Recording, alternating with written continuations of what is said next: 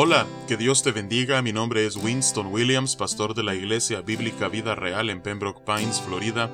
Bienvenidos a otro episodio de Vida Devocional, un ministerio de la Iglesia Bíblica Vida Real, cuya misión es sembrar la verdad de la palabra de Dios en los corazones de los hombres y cosechar vidas nuevas para el reino de Dios. Para más información puedes visitar nuestra página web www.ibvidareal.org o seguirnos en redes sociales en arroba Vida Real. En este día estaremos meditando en una porción de la primera carta a los Corintios, capítulo 11, versículos 23 al 26.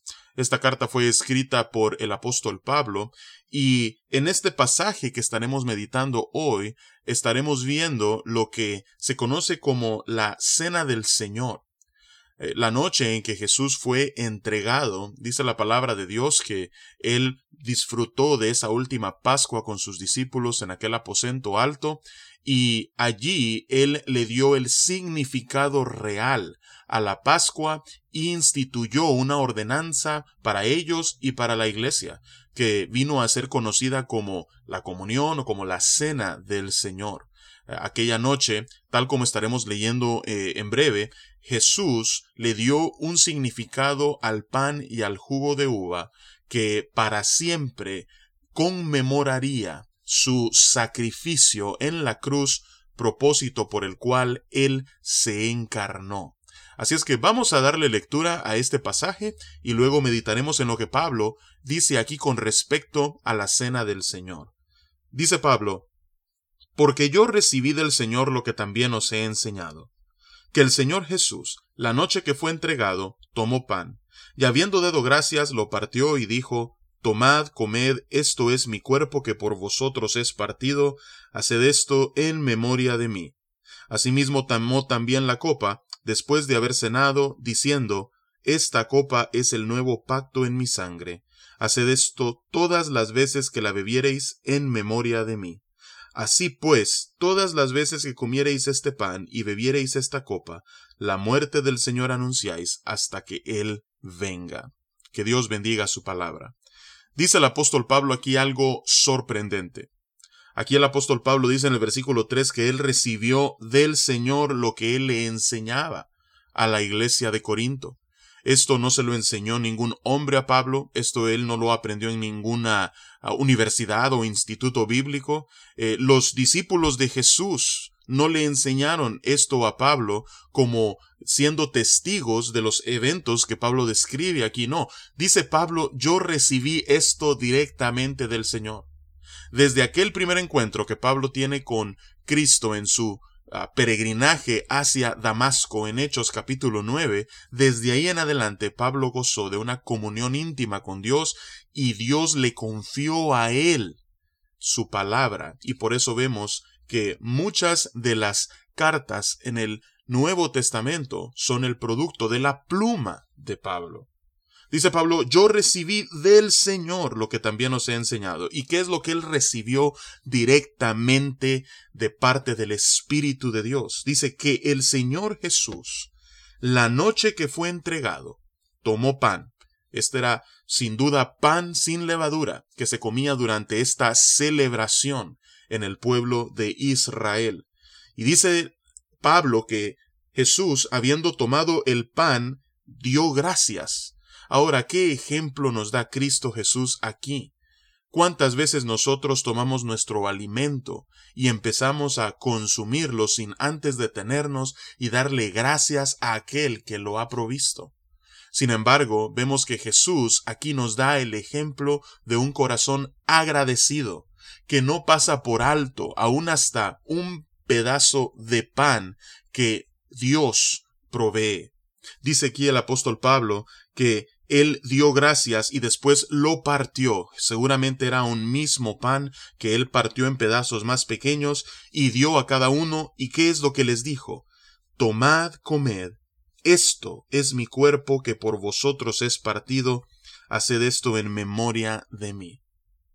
Jesús, el Hijo eterno de Dios, como estuvimos viendo ayer, en un acto de rendición sublime, se despojó de su gloria gloria que había gozado con el Padre desde la eternidad, se despojó de sus privilegios y prerrogativas divinas y asumió el cuerpo de un hombre al encarnarse simplemente para que ese cuerpo fuese partido en la cruz.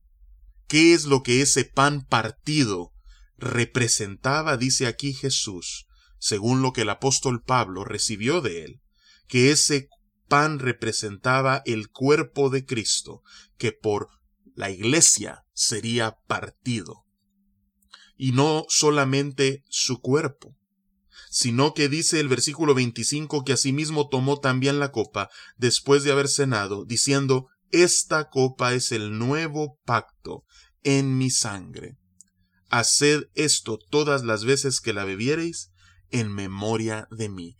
El jugo de uva que estaban a punto de degustar aquella noche representaba la sangre que fluía a través del cuerpo de Cristo Jesús, que después de ser partido sería derramada para la remisión de nuestros pecados. Ese era el significado del pan sin levadura partido y el jugo de uva que se tomaba durante esa celebración. Y Jesús está diciendo, yo estoy estableciendo un nuevo pacto. Yo estoy inaugurando una nueva era, una era de gracia, en donde mi cuerpo partido y mi sangre derramada cubrirá la multitud de los pecados y eliminará la culpa de todos aquellos que se arrepientan de sus pecados y se vuelvan a mí con fe. Ahora, eso es lo que la cena del Señor representa. Y hasta el día de hoy, la Iglesia ha seguido observando esta ordenanza. Y vemos nosotros que en el versículo 26 dice Pablo, así pues, todas las veces que comiereis este pan y bebiereis esta copa, la muerte del Señor anunciáis hasta que Él venga. Mientras nosotros anticipamos ese retorno glorioso de Cristo Jesús, cada vez que como iglesia venimos a la mesa y participamos del pan y del jugo de uva, haciéndolo en memoria de Cristo, estamos anunciando la muerte del Señor y lo que eso significa para cada uno de aquellos que hoy todavía están bajo condenación, cargando la culpa de su pecado y destinados hacia una eternidad en un lugar de tormento llamado el infierno el cuerpo partido de Cristo Jesús, su sangre derramada, su muerte en la cruz, significa que el Verbo encarnado ha hecho el sacrificio último y supremo para el perdón de nuestros pecados, para poder ser reconciliados con Dios y para poder gozar de una vida que la palabra de Dios describe como eterna.